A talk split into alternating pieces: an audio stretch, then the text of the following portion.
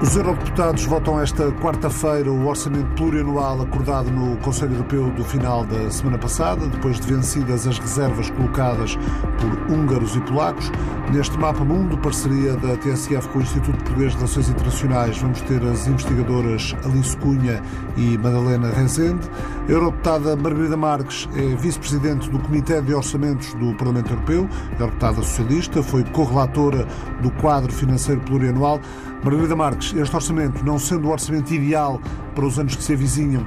é o orçamento possível, certamente. Mesmo assim, considera que é um bom orçamento, capaz de responder às expectativas dos Estados-membros e, em última análise, das populações? Uh, exatamente. Eu acho que uh, a questão fundamental está exatamente aí. Uh, e este orçamento responde, por um lado, à expectativa, àquilo que é um bom orçamento, para o futuro da União Europeia, por um lado, e por outro lado, cria condições para ser a âncora do Fundo de Recuperação. Porque para que o Fundo de Recuperação seja lançado, é necessário que este orçamento exista, porque o Fundo de Recuperação está apoiado neste orçamento. Mas isso não era suficiente era fundamental salvaguardar a ambição futura da União Europeia. E com este orçamento, nós salvaguardamos a ambição futura da União Europeia. O que é que lamenta que não tenha sido possível acordar entre os 27? O que eu lamento, eh, eu diria que eh, aquilo que foram as expectativas do Parlamento Europeu neste, eh, nesta negociação, até chegarmos a um acordo político com o Conselho sobre o quadro financeiro plurianual, as ambições do Parlamento Europeu são respeitadas. Foi um exercício complexo, desde logo no interior do próprio Parlamento, no sentido de mobilizarmos as diferentes famílias políticas, e a unidade do Parlamento Europeu foi decisiva, mas também na negociação com o Conselho. Evidentemente, o que é que nós procuramos salvaguardar? Procuramos salvaguardar que os envelopes financeiros dos programas, o orçamento dos programas europeus, fosse suficientemente robusto para assegurar a dimensão de futuro. E, sobretudo, porque os programas europeus são aqueles que trazem mais valor acrescentado europeu. Eu dou o exemplo do programa de investigação, o programa Horizonte Europa. A investigação que está a ser feita é uma investigação que tem outra dimensão tem outros resultados se for feita em colaboração com centros de investigação de vários países e não cada um dos países individualmente. E foi esta dimensão que nós conseguimos salvaguardar. Evidentemente que nós gostaríamos de ter tido um orçamento mais ambicioso da, da União Europeia. Gostaríamos de ter um instrumento uh, de verificação do Estado de Direito mais ambicioso do que aquele, do que aquele conseguimos. Uh, gostaríamos que fosse, fôssemos mais impositivos no que diz respeito à entrada de recursos próprios para o orçamento da União Europeia. Mas nestes três, nestas três dimensões, o que nós conseguimos foi bom, foi a primeira vez que o Parlamento Europeu o conseguiu e, portanto, acho que é, eh, digamos, uma vitória do Parlamento Europeu, mas, sobretudo, uma vitória da União Europeia. O mecanismo que aludiu sobre o Estado de Direito, a pensar na situação atual na Hungria e na Polónia, acabou por ficar num, num compromisso em que esse respeito pelos valores fundamentais pode não acontecer e depois a União e o Estado em causa ficam enredados num longo e complexo processo de avaliação. Portanto, eh, não corremos o risco de vir a ser quase como se essa condicionante do Estado de Direito não existisse? Eu percebo a sua leitura, mas acho que a situação não é essa. Porque, eh, digamos, o que conta, o que é lei, é aquilo que é aprovado. O que é lei no que diz respeito ao Estado de Direito é o compromisso político, o regulamento que foi acordado entre o Parlamento Europeu e o Conselho. É o regulamento que faz lei, não são as conclusões do Conselho Europeu. Portanto, primeiro, o artigo 7 continua a estar no tratado e a Comissão Europeia tem todas as competências para recorrer ao artigo 7 e o regulamento de Estado de Direito é lei na União Europeia. As conclusões do Conselho Europeu não são. Foi um compromisso importante, sem dúvida, foi a forma de desbloquear a situação, sem dúvida, mas digamos que a União Europeia dispõe dos instrumentos necessários para obrigar a respeitar o Estado de Direito nos 27 Estados-membros da União Europeia. A votação final dos textos dos regulamentos para o quadro financeiro plurianual vai permitir que o apoio tão necessário eh, do Orçamento da União Europeia e do Fundo de Recuperação eh, cheguem aos cidadãos eh, agora no início do ano 2021. Não tem dúvidas de que o Orçamento plurianual vai ser aprovado amanhã pelos eurodeputados? O Orçamento vai ser aprovado amanhã, não tenho dúvidas sobre isso, a não ser que houvesse uma revolução esta noite porque de facto há quatro famílias políticas que, que, são as famílias políticas maioritárias no Parlamento, o SD, o Partido Popular Europeu, o Renew e os Verdes, e portanto tem todas as condições para ser aprovado. Mas há ainda uma, um outro aspecto, é que, entretanto, para que o orçamento da União Europeia chegue aos cidadãos, às autarquias, às empresas, às organizações não governamentais, eh, no próximo dia 1 de janeiro, é necessário que os regulamentos dos programas estejam aprovados. E efetivamente houve um esforço enorme por parte do Parlamento Europeu e hoje praticamente todos os regulamentos estão aprovados e isso é fundamental para que os programas, para que o orçamento de facto possa começar a ser usado pelas instituições que são os beneficiários dos programas. E também criou condições, como eu disse no início, para que se inicie o processo de criação deste fundo de recuperação, o Next Generation EU, onde se centra a resposta europeia à crise, existindo o quadro financeiro plurianual, é aí que o Fundo de Recuperação está ancorado e, portanto, pode dar-se início à criação deste fundo de recuperação para que, para além do orçamento da União Europeia, que vai chegar aos Estados-membros no dia 1 de janeiro, lá para a primavera, possa chegar o financiamento que decorre do fundo de recuperação. Depois de tanta polémica, que já vem desde o tempo em que não havia pandemia, desde o tempo da, da campanha eleitoral para as eleições para o Parlamento Europeu em maio de 2019, o que é que lhe parece a fatia que vai caber a Portugal. Do orçamento plurianual, Portugal vai receber quase 30 mil milhões de euros ao longo de sete anos. Eu acho que Portugal vai receber da União Europeia, à semelhança dos restantes Estados-membros da União Europeia, o financiamento necessário para a sua recuperação económica e social quer nas políticas de coesão, na política agrícola, no acesso aos programas europeus, mas também do Fundo de Recuperação, o fundo especial que foi criado para ajudar os países, para apoiar os países na recuperação económica e social. Muito obrigado, deputada Margarida Marques. A implementação dos planos de resiliência é uma das prioridades da presidência portuguesa do Conselho da União Europeia, que formalmente começa a 1 de janeiro. Estes planos devem ser apresentados no máximo até ao final de abril à Comissão Europeia. Eh, cada país, cada Estado-membro explica quais são as áreas prioritárias e como pretende implementar as reformas e os investimentos. Portugal já apresentou um plano provisório. Alice Cunha, investigador do Instituto Português de Relações Internacionais, doutor em História Contemporânea pela Faculdade de Ciências Sociais Humanas da Universidade Nova de Lisboa. Principais interesses de investigação estão relacionados precisamente com a história da integração europeia, estudos sobre o alargamento, europeização, fundos europeus tem três eh, publicações sobre a Europa só no ano passado. Foi uma das coordenadoras do Dicionário das Figuras Europeias do século XX, publicado pela Assembleia da República. Também esteve na coordenação do livro As Décadas da Europa e coordenou ainda o livro Os Partidos Políticos Portugueses e União Europeia. Alice Cunha, o que é que lhe parece o acordo a que os 27 chegaram sobre o orçamento plurianual? É, boa tarde. O que nós vimos na, no último Conselho, Conselho Europeu foi um pouco a repetição do Conselho Europeu Extraordinário uh, de julho, não houve grandes novidades na realidade. No fundo, até podemos dizer que foram perdidos uh, quatro meses uh, em avançar com, com este processo. À partida esperava-se que este fosse, na realidade, o, o, desfecho do Conselho Europeu. A presidência alemã do Conselho da União Europeia acaba por fechar bem uh, o seu semestre europeu. Um, eh, aqui, obviamente, que uh, consideramos as duas dialéticas, as duas dimensões, a política e a, e a económica, e o que nós vimos foi que no final não, não, a dimensão económica acabou por não estar ligada uh, à política. A Hungria falou muito nestes últimos tempos uh, que estava a ser alvo de uma espécie de chantagem política em Portugal, o nosso primeiro-ministro e também líder da oposição, Rui Rio, eles próprios também viam que, ou consideravam que não se devia ligar necessariamente a aprovação do orçamento a um mecanismo de condicionalidade democrática, embora para ambos e para Portugal, obviamente também a questão dos valores europeus é importante. Portanto, no fundo, foi um resultado esperado que já vem no seguimento que foi aprovado em julho passado.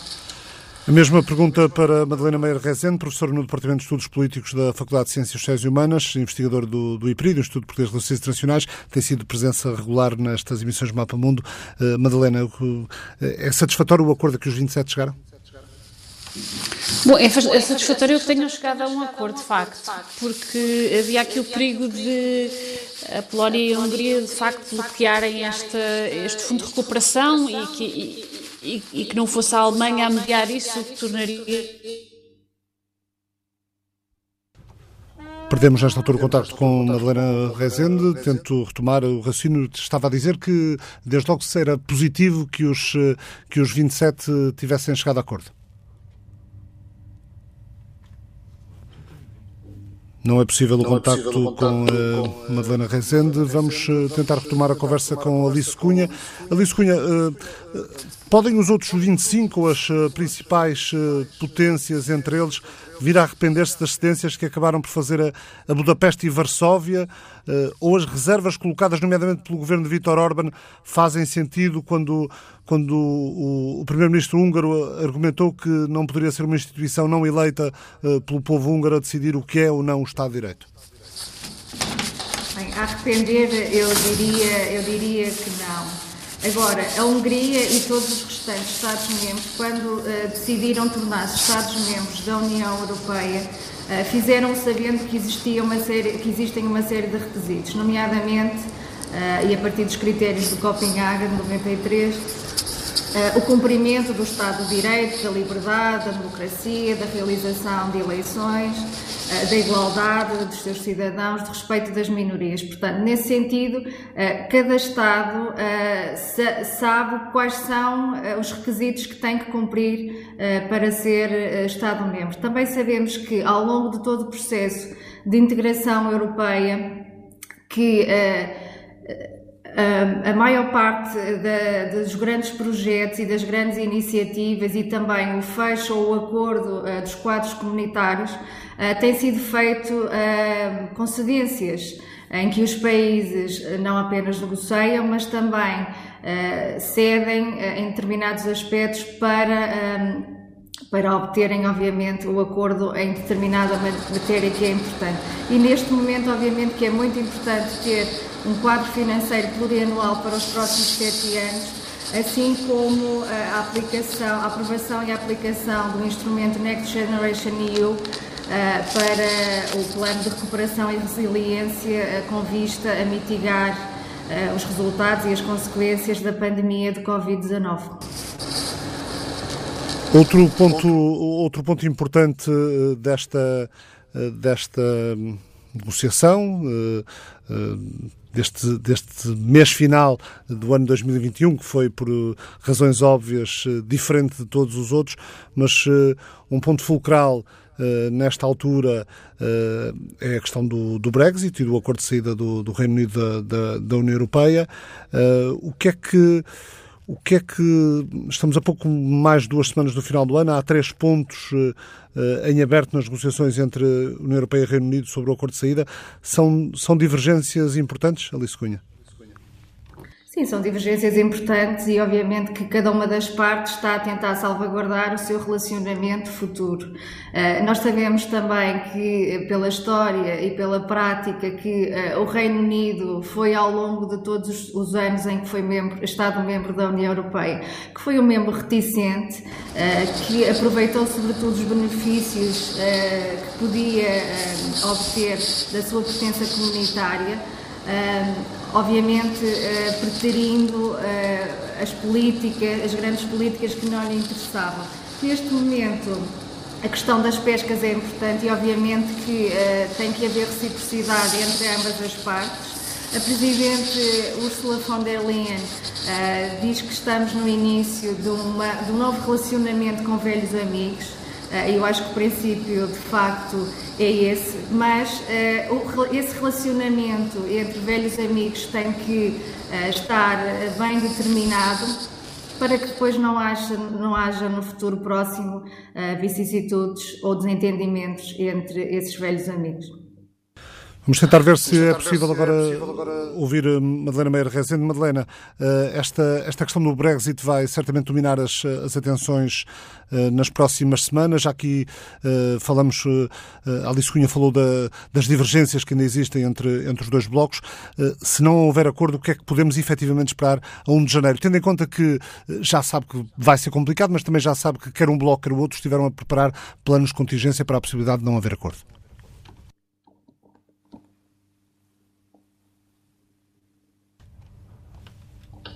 Madalena Meira Rezende.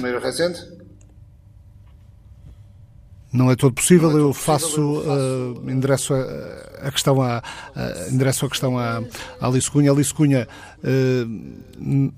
se não houver acordo, o que é que podemos esperar a 1 de janeiro?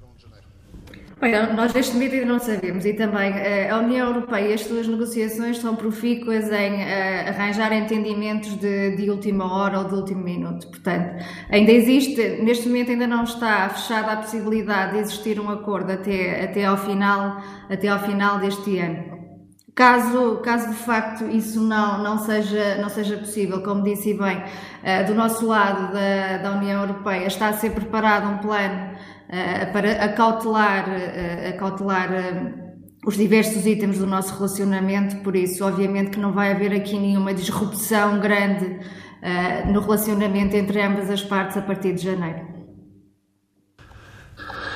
Madalena, ficou, Madalena, ficou uh, Alice Cunha, ficou confirmada ontem à noite a eleição de, de Joe Biden, com a, com a votação no, no Colégio de Grandes Eleitores. Uh, o que é que significa para a Europa? O que é que, o que, é que vai trazer eh, a eleição de Joe Biden para a Europa? Bem, isso é a segunda dimensão de um novo relacionamento com velhos amigos da, da Presidente von der Leyen. Existe aqui a oportunidade com a nova administração uh, Biden de uh, reatar projetos e iniciativas conjuntos, desde logo reforçar o multilateralismo, existir uma ação conjunta contra as alterações climáticas, a nível comercial também reatar um relacionamento mais recíproco, no fundo. Eh, portanto, existe uma grande margem eh, de reatar um relacionamento mais próximo, que nos últimos anos tem sido mais divergente e mais, eh, e mais afastado, e que pode ser potenciado e, muito mais próximo com, com a próxima administração Biden. Quem serão os, eh, os, os, grandes aliados desta nova administração? Ou seja, olhando para as principais potências europeias, quem é que vê como os grandes parceiros estratégicos dos Estados Unidos nesta altura? Dentro da União Europeia? Exato. Exato. A Alemanha, seguramente, acredito que, que a França também, eh, mas no geral o bloco dos países dentro da União Europeia está com, com esta vontade de aproximação. Aliás, aliás vemos logo eh, quando saíram os primeiros resultados das eleições norte-americanas, alguns líderes europeus e também líderes de instituições eh, europeias, como Charles Michel, do Conselho Europeu, a felicitar o futuro presidente dos Estados Unidos e, um, no fundo, a dizer a receptividade e a esperança que tem também de um relacionamento mais próximo. Tendo em conta os, em conta os, os reparos que o, presidente, que o presidente Joe Biden, ou os conselhos que o presidente Joe Biden, ainda antes desta confirmação pelo, pelo Colégio Eleitoral, uh, fez uh, ao Reino Unido, no sentido de advertir o Reino Unido da importância de não sair da União Europeia sem um acordo, se esse acordo não se efetivar, isso pode de alguma forma prejudicar as relações bilaterais entre Londres e Washington? Acredito que não. Eh, eu não sou especialista no relacionamento transatlântico e menos ainda entre o Reino Unido eh, e os Estados Unidos. Eh, e embora o Joe Biden seja favorável ou, fosse favorável a uma permanência do Reino Unido na União Europeia. O facto está consumado, o Reino Unido decidiu sair da União Europeia, o que não quer dizer que no futuro não possa, obviamente, regressar. Existe sempre essa possibilidade, a porta não está fechada, mas não acredito que exista alguma repercussão ou alguma consequência por parte dos Estados Unidos por o Reino Unido ter saído uh, da União Europeia com, ou, ou, com, e que o faça com ou sem acordo. Vamos agora ver se é possível, por, telefone, por telefone convencional ouvir a investigadora Madalena Meyer Rezende, investigadora do Estudo de Português de Relações Internacionais. Uh, Madalena, se, se não houver acordo, uh, o que é que podemos esperar a 1 de janeiro, tendo em conta que ambos os blocos, União Europeia e Reino Unido, se foram preparando para essa eventualidade através dos planos de contingência que foram apresentando? Bom, podemos esperar algum, enfim, algum atraso nas, enfim, nas comunicações terrestres e marítimas, digamos assim, entre, entre o Reino Unido e a, e, a, e a, Europa continental, no sentido em que, uh, apesar dos planos de contingência, irá ser necessário introduzir uma, uma fronteira física e isso implicará sempre uh, um processo complicado e, de, e, e, sempre mais moroso do que aquele que existe até agora de, um, ehm, uh, para fazer passar as, as, mercadorias de um lado para o outro. Portanto, de qualquer maneira, vai haver Uh, de facto uh, demoras e, e, vai se tornar mais difícil uh, a comunicação. e eventualmente, passados uns meses, um, um, reinício de, de, de negociações de, para se tentar encontrar fórmulas mais favoráveis para os dois lados para reatar as relações comerciais. Perguntava há pouco à, à, à Alice Cunha sobre a sobre a importância para os parceiros europeus uh, da eleição de, de, Joe Biden, que foi confirmada ontem à noite, com a, com a votação dos grandes eleitores no, no colégio eleitoral. Uh, o que é que significa para a Europa? Sei que a Madalena já escreveu sobre isso e disse que está em causa a recomposição da relação entre a França, a Alemanha e a Grã-Bretanha e no centro dessa, dessa recomposição o destino da NATO. Uh, quer explicar-nos em que medida? Na medida em que estamos, enfim, no, no fim de um ciclo que não foi um ciclo particularmente uh, favorável para a Europa, no sentido em que nos últimos quatro anos, com o Brexit e com uh, a administração uh, Trump, as relações entre os entre, entre a Europa, entre os países europeus, França, Grã-Bretanha e Alemanha, uh, enfim, entraram num período de, de, de, de, composição, de uma certa maneira, um, e, e, com o desinvestimento americano na NATO uh, e o investimento russo e turco uh, em ocupar o espaço anteriormente ocupado pelo, pela América, a competição geopolítica à volta da Europa tornou-se realmente muito mais acesa ah, sem que a Europa tenha conseguido, de facto, uh, entre estes três grandes países, encontrar uma solução. Agora parece haver, com a resolução uh, eventual, o final das negociações com, com a Grã-Bretanha e com, um, com, com os Estados Unidos muito mais, uma administração muito mais favorável, a possibilidade de os três se porem de acordo em investir finalmente na defesa europeia, mas no contexto uh, da NATO, ou seja, uh, tornando a NATO uh, não, digamos, um, uma instituição liderada pela, pela América, nos quais, na qual os, os, europeus fazem parte e são, de certa maneira, clientes, mas numa NATO em que os, em que os europeus sejam plenamente um, responsáveis pela sua, pela sua defesa, em conjunto com os Estados Unidos, obviamente. Portanto, uh, se de facto a França e a Alemanha uh, conseguirem uh, pôr-se de acordo sobre a necessidade deste, deste investimento e conseguirem que, os, que o Reino Unido, depois destas difíceis negociações, estejam também do lado deles para fazerem Uh, continuarem a fazer a ponte com os Estados Unidos, penso que é essa a questão que está em cima da mesa para este próximo uh, uh, ciclo político que, que, se avizinha, felizmente com uma nova administração americana. Uma administração mais voltada para, para o multilateralismo, para a valorização das, das organizações multilaterais, uma administração Biden que espera-se um, faça, faça uma reversão no que parecia ser um caminho de, de, de, de uma progressivo, de uma retórica uh, mais populista, mais uh, simultaneamente de, de, um fechamento do, do, do país, uh, mas isso vamos ter uns Estados Unidos mais abertos que, no entanto, vão encontrar dentro do quadro da União Europeia países com um tipo de agenda política, um tipo de retórica política muito semelhante ao que tinha o, presidente Donald Trump. Uh, e países que ainda têm capacidade de condicionar a agenda europeia, como se viu no último Conselho Europeu. Sim, isso é em parte verdade, ou seja. Uh mas eu, eu, faria, faria aqui uma grande distinção uh, entre a Polónia e a Hungria, no sentido em que, de facto, a Hungria tem essa retórica e está de facto aberta à influência russa, está aberta, uh, digamos, a, a, a tornar-se um troublemaker uh, no contexto europeu. Ao contrário, a Polónia uh, é, um, é um país extremamente atlanticista, como sabemos, com uma relação com os Estados Unidos uh, absolutamente fiel, digamos assim, e com uh, um, uma, uma, vontade de investimento na sua defesa e na defesa da Europa, uma vez que também estão cada vez mais, uh, e, depois da, e, depois desta crise na Bielorrússia uh, e depois da crise da Ucrânia, obviamente, estão realmente em grande fronteira, com, em fronteira direta uh, com a Rússia e que, portanto, têm todo o interesse e têm investido o mais possível também nesta europeização da NATO, ou seja, em, em tornar-se uh, agentes uh, de, de, transformação uh, da Aliança Atlântica numa aliança em que os europeus têm, têm o seu investimento e têm a sua, digamos, a a sua defesa nas suas próprias mãos.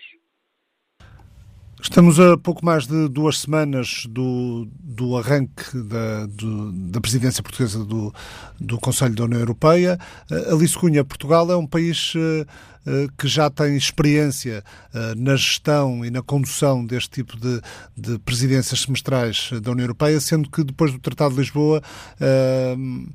a forma de as levar a cabo mudou, mudou alguma coisa, com a, com a agenda a estar muito centrada no, no, Conselho, no Conselho Europeu. O que é que. O, que é que se afigura para Portugal em termos, de, em termos de semestre de presidência europeia, na sua opinião?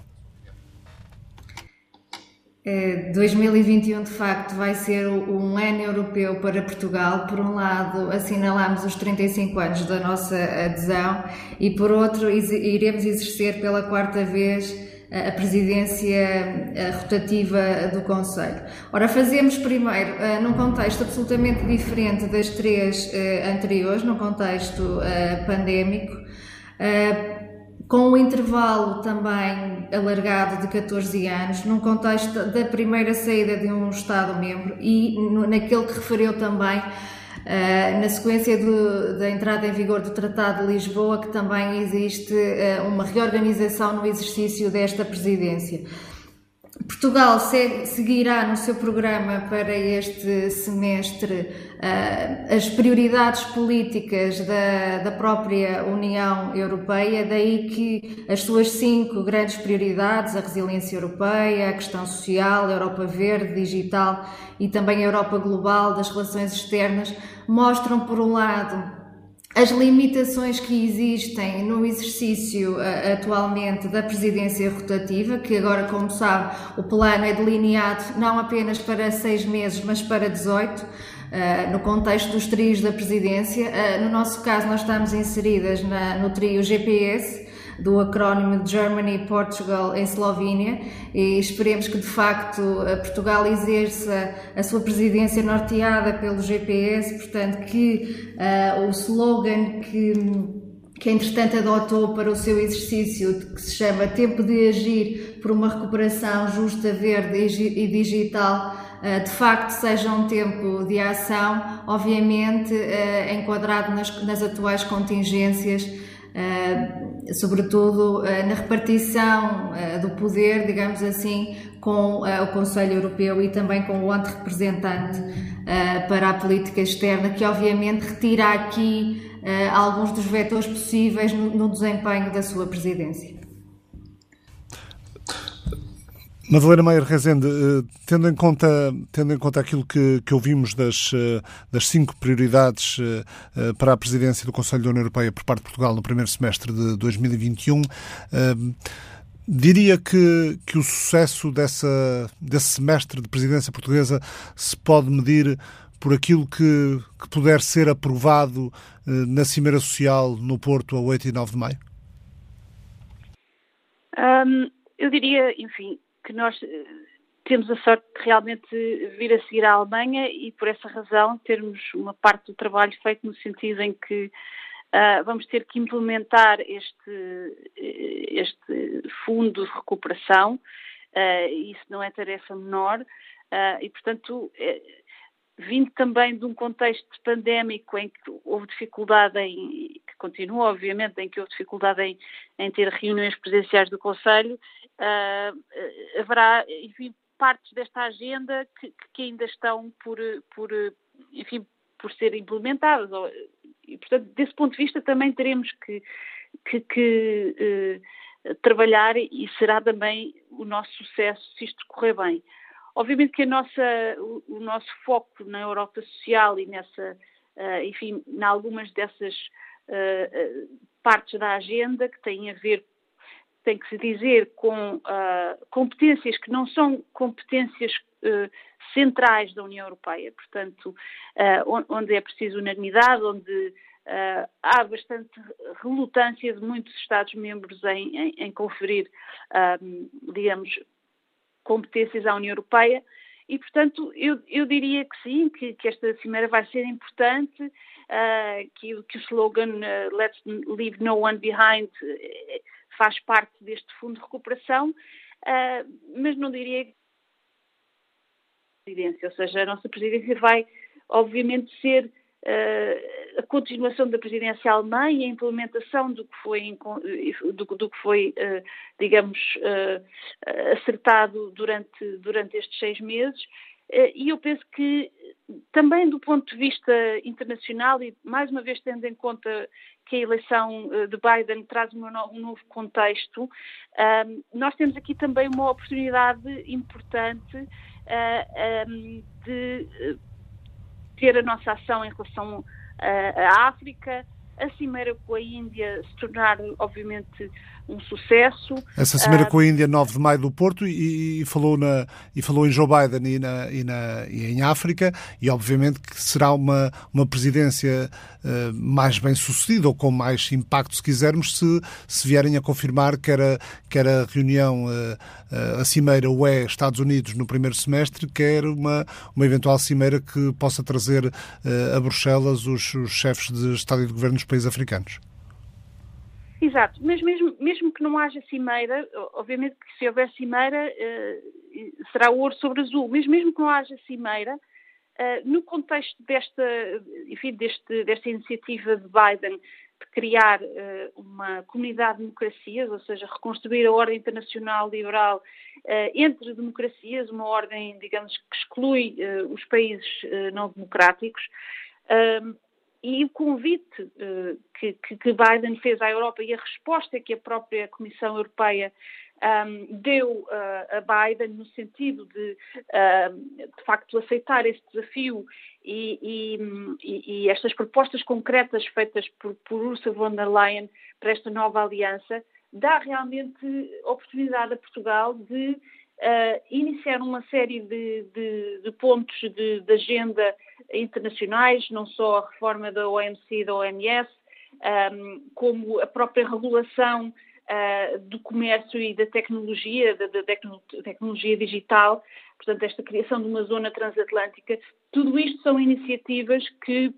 para Portugal, se iniciar este, este, este, processo a partir de, de, de 20 de janeiro, uh, será também uma oportunidade, obviamente, única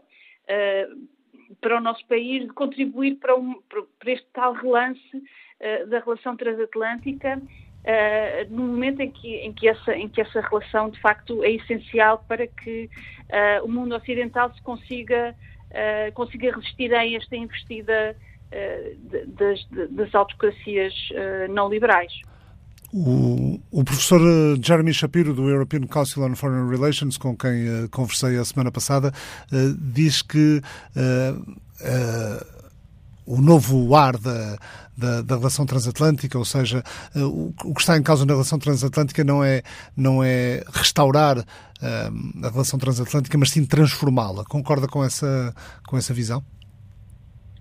Concordo, concordo exatamente no sentido que, que Biden lhe tem dado, ou seja, uh, que uh, esta relação transatlântica e a NATO, enfim, como, como, expressão concreta desta relação transatlântica,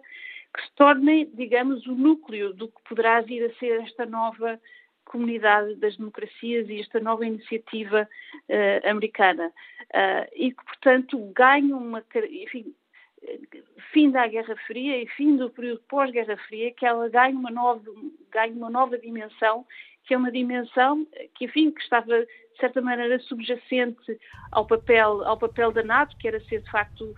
digamos, a âncora da, da ordem liberal internacional, uh, e, e, mas, mas que, de forma mais expressiva e mais concreta, se torne uh, digamos, o núcleo desta,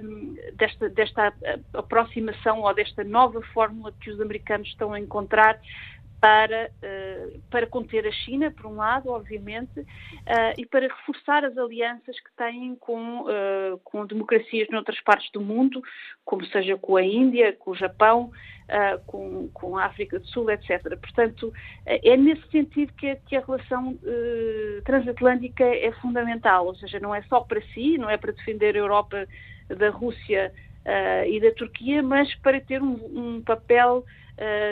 digamos, de pivô no contexto internacional. Muito obrigado, Madalena Rezenda. Alice Cunha, muito rapidamente, para além desta importância de, de, transformar a relação transatlântica, eh, a Europa vive um momento bastante delicado do ponto de vista económico. Eh, a gestão política da distribuição das vacinas no espaço europeu vai ser o assunto crucial para os próximos meses? Não sei se vai ser o, o, assunto crucial, vai ser obviamente um dos assuntos que é também uma das grandes preocupações societais de todos os cidadãos. Uh, será, uh, obviamente, uma das questões que estará em cima da mesa. Nesse aspecto, a Comissão Europeia e a ação da, da sua Presidente uh, tem sido eficaz. Uh, tem sido muito ativa, uh, portanto, obviamente que uh, o plano de vacinação a, partir de, a implementar a partir de janeiro do próximo ano será obviamente um dos tópicos em discussão. Agradeço também a Alice Cunha, do, da Faculdade de Ciências Sociais e Humanas da Universidade Nova de Lisboa, com pedido de desculpa aos ouvintes pelos problemas técnicos ocorridos durante esta emissão em direto do Mapa Mundo, parceria da TSF com o Instituto Português de Relações Internacionais, que regressa na próxima semana.